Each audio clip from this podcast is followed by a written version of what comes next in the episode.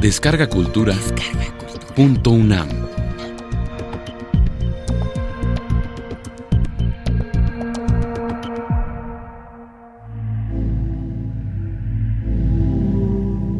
El miedo al mar. Ramón Gómez de la Serna.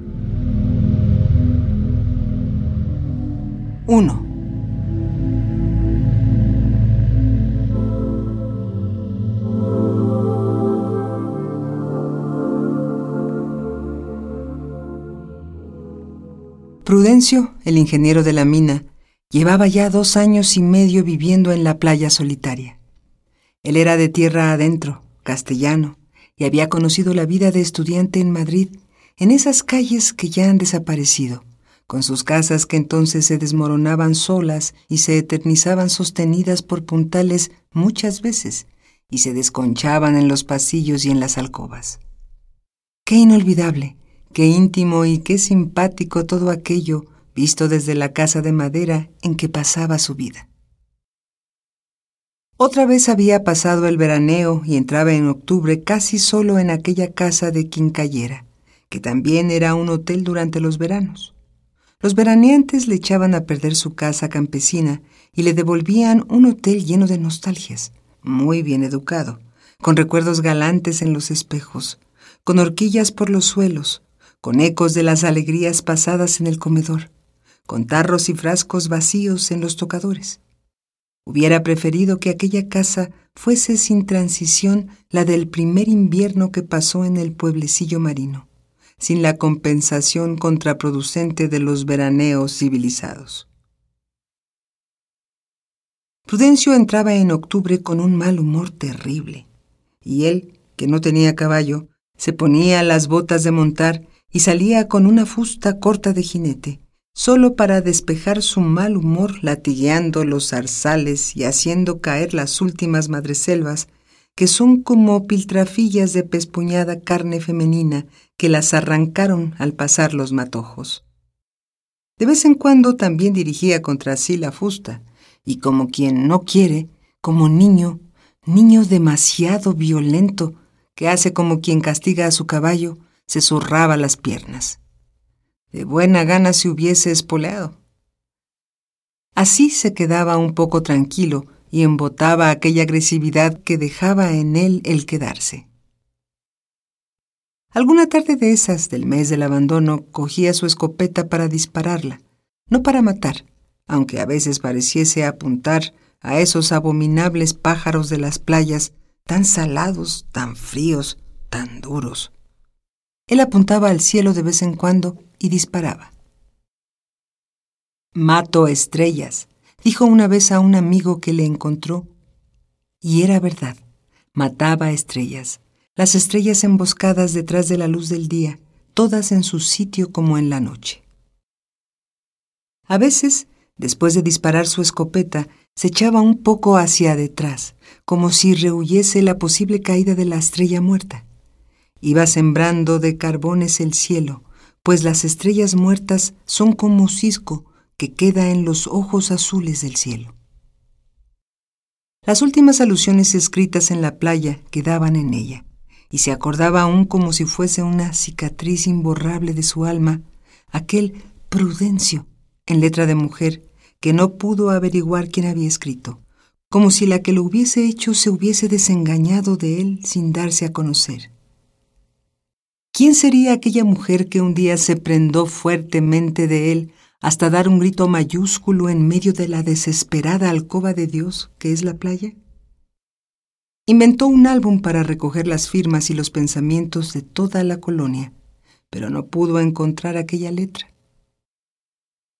Al mismo tiempo que hacía esta evocación de las escrituras a las que tanto tienta el pliego renovado e intacto de la playa, Pensaba que era algo desolador también, y como la ruina de la alegre Pompeya, que todos los años fundaban los veraneantes, ese gran anfiteatro o esa gran fortaleza con muchos patios que forman con la arena los niños más tosudos, los que quisieron hacer dársenas y puertos y escolleras en que se estrellase el mar, en que no penetrase, quedando así vencido el empuje de la alta marea.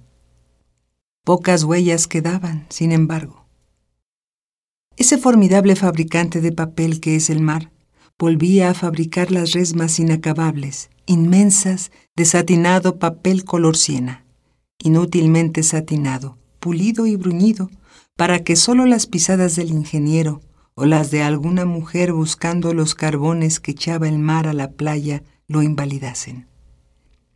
El ingeniero, queriendo aprovechar la gran cuartilla de la playa, escribió todos los nombres de mujer de que se iba acordando los vulgares, los corrientes, los que están primero, le salieron con facilidad.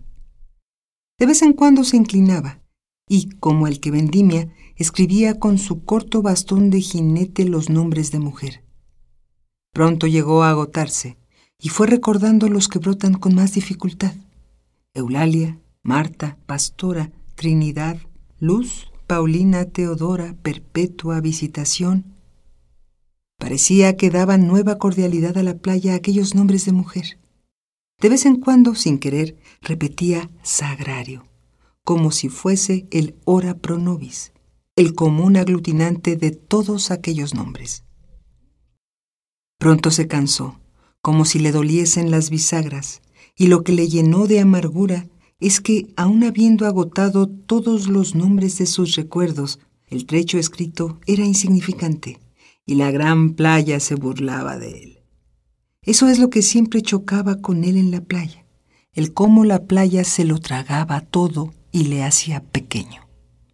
Él mismo parecía perderse entre la arena como esas sortijas que nunca se encuentran en ellas.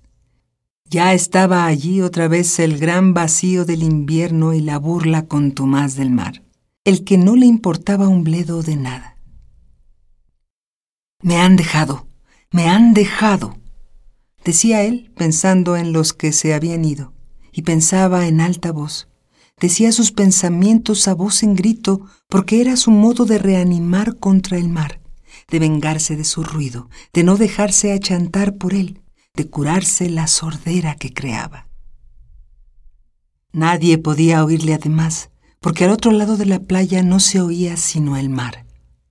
Cuántas veces había querido atravesar con los gritos más desaforados, llamando a alguien al otro lado de ese trecho opaco y negado a gritos. En la playa está ahogada la voz humana, está aislada al margen de la vida y al margen del mar, porque las dos cosas es la playa. Cuántas tardes, como un loco, le había ido a hablar al mar y se le había quedado seca la boca, como después de una viva discusión, como después de un largo discurso. Ensayaba su inapetencia oratoria, le consolaba hablar en voz alta y tirar al mar, como esas piedras que incita a tirar el agua, las palabras sobrecargadas de peso y endurecidas por las sales de la amargura. Logras borrar mi amor y mi dolor, y como no te quiero tener a ti por ideal, vano cachalote, Veo me quieres dejar sin ideal. La mueca que hacía después de las palabras con que insultaba al mar era de miedo, el miedo del que quiere ser más valiente que nadie y no lo es. Temía una mordedura del mar, que unos cocodrilos extraños le saliesen a ver o solo quizá le diesen un coletazo. Playa eterna, decía en los momentos de pura tontería, cuando sentía frente al mar el escalofrío de la estulticia. Playa eterna, me induces a una grandeza que no puedo conseguir, y no me ofreces como ejemplo nada más que el espectáculo de tu brutalidad, de tu enternecedora epilepsia, invertebrado, completamente invertebrado, mar. Un pugilato de elocuencia se entablaba entre él y el mar, pero él notaba muy bien que como no era propicio el sitio a la elocuencia, como el ambiente era sordo, frío y descreído, la elocuencia era vacua, engolada, con el tono cavernoso y falso de los malos predicadores. Eres enemigo de la frase, Mar, porque las deshaces todas porque no quieres que quede escrita ninguna de las tuyas. Frente a ti es imposible todo cuadro. Pobre pintor de marinas. hace algo imposible, hace una cosa triste y amanerada. No le puede retratar al mar. Eres otra cosa que todo lo demás, eres otra cosa que la tierra. Después de esa última perogullada, con tanto que pensar, sin embargo, comenzó a recordar otras cosas, a recordar en voz alta sus cosas íntimas. Quiero a Sagrario, por eso sigo aquí, por eso te aguanto. Sagrario, con su traje azul marino de entretiempo, ya abrigada, parece que ha enjugado un poco su belleza, que ha guardado lo que más brillaba en ella. Está oscura esos días, debe de tenerlos en los fríos. Atardecía súbitamente, como si el atardecer fuese uno de esos turbiones que se asoma a veces sobre el mar. Prudencio, que esperaba llegar al otro extremo de la playa, volvió hacia la entrada de la playa, donde dos o tres casetas temblaban de frío hacía días, tiritaban ruidosamente.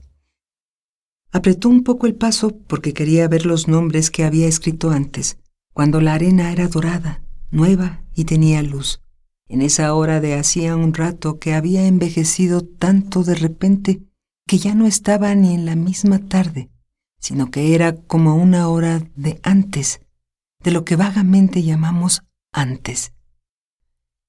El mismo perseguidor que surgía en la playa siempre le cogía esa hora lejos de las casetas, seguía ya sus pasos. Había saltado de los jarales de la orilla, de esos matojales incultos en que el hombre que caza al hombre, aprovechándose del ruido del mar, parece que se esconde. Había bajado la rampa de arena blanca, menuda, seca, con que descendía el pisar hacia la playa, y se había colocado ya a distancia en las sombras que ya eran opacas a su espalda. En vez de decirle eso que los otros criminales piden amenazadores pero implorantes, ni un grito, ese criminal decía burlonamente a sus espaldas, grite lo que quiera. Cuanto más grite, mejor. Como Prudencio presentía que no le valía gritar, corría. Se había metido por la tierra blanda de la playa, por el sitio en que las pisadas se hunden, y es como si se llevasen botas de cojo, de esas cuya suela parece la de una plancha de fuego central. Su carrera tenía la desesperación de una de esas carreras por los sueños, carreras atosigadoras en que no se avanza, porque también el temor de los sueños es fofo, como hecho con lana de colchón. Pasó corriendo sobre los nombres de mujeres, de mayúsculas que parecían pedir auxilio y hablar con el cielo, hacer señales a lo alto. Todas sus letras como si fuesen de esas letras de bulto de las muestras, se irían flotando con las aguas, como flotan también los bancos de los bañeros que de pronto se escapan. Otra vez la excitación de todos los octubres.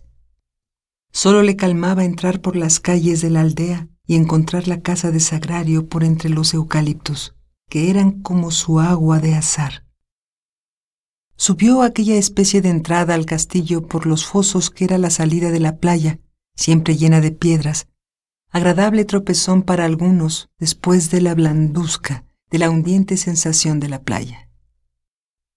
Sagrario estaba en el jardín de su casa, en el lado en el que les era permitido reunirse, con la verja de por medio, pues el padre, después de dos años de relaciones, como desconfiaba de aquel lunático, y a raíz de una disputa de los primeros días le había prohibido la entrada en la casa.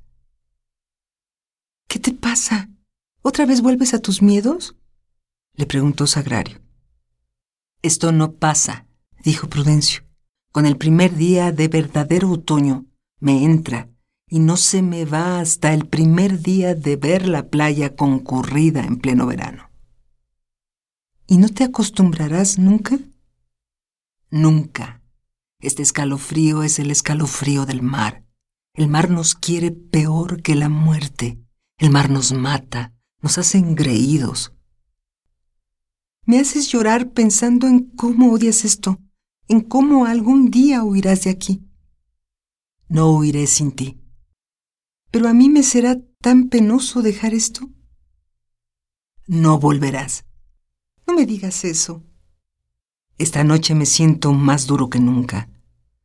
Lo único que me alegra es poderte arrancar de aquí para siempre, es poder arrancar a la costa una de sus hijas. ¿Cómo eres? Dijo ella saltándosele las lágrimas. Le odio.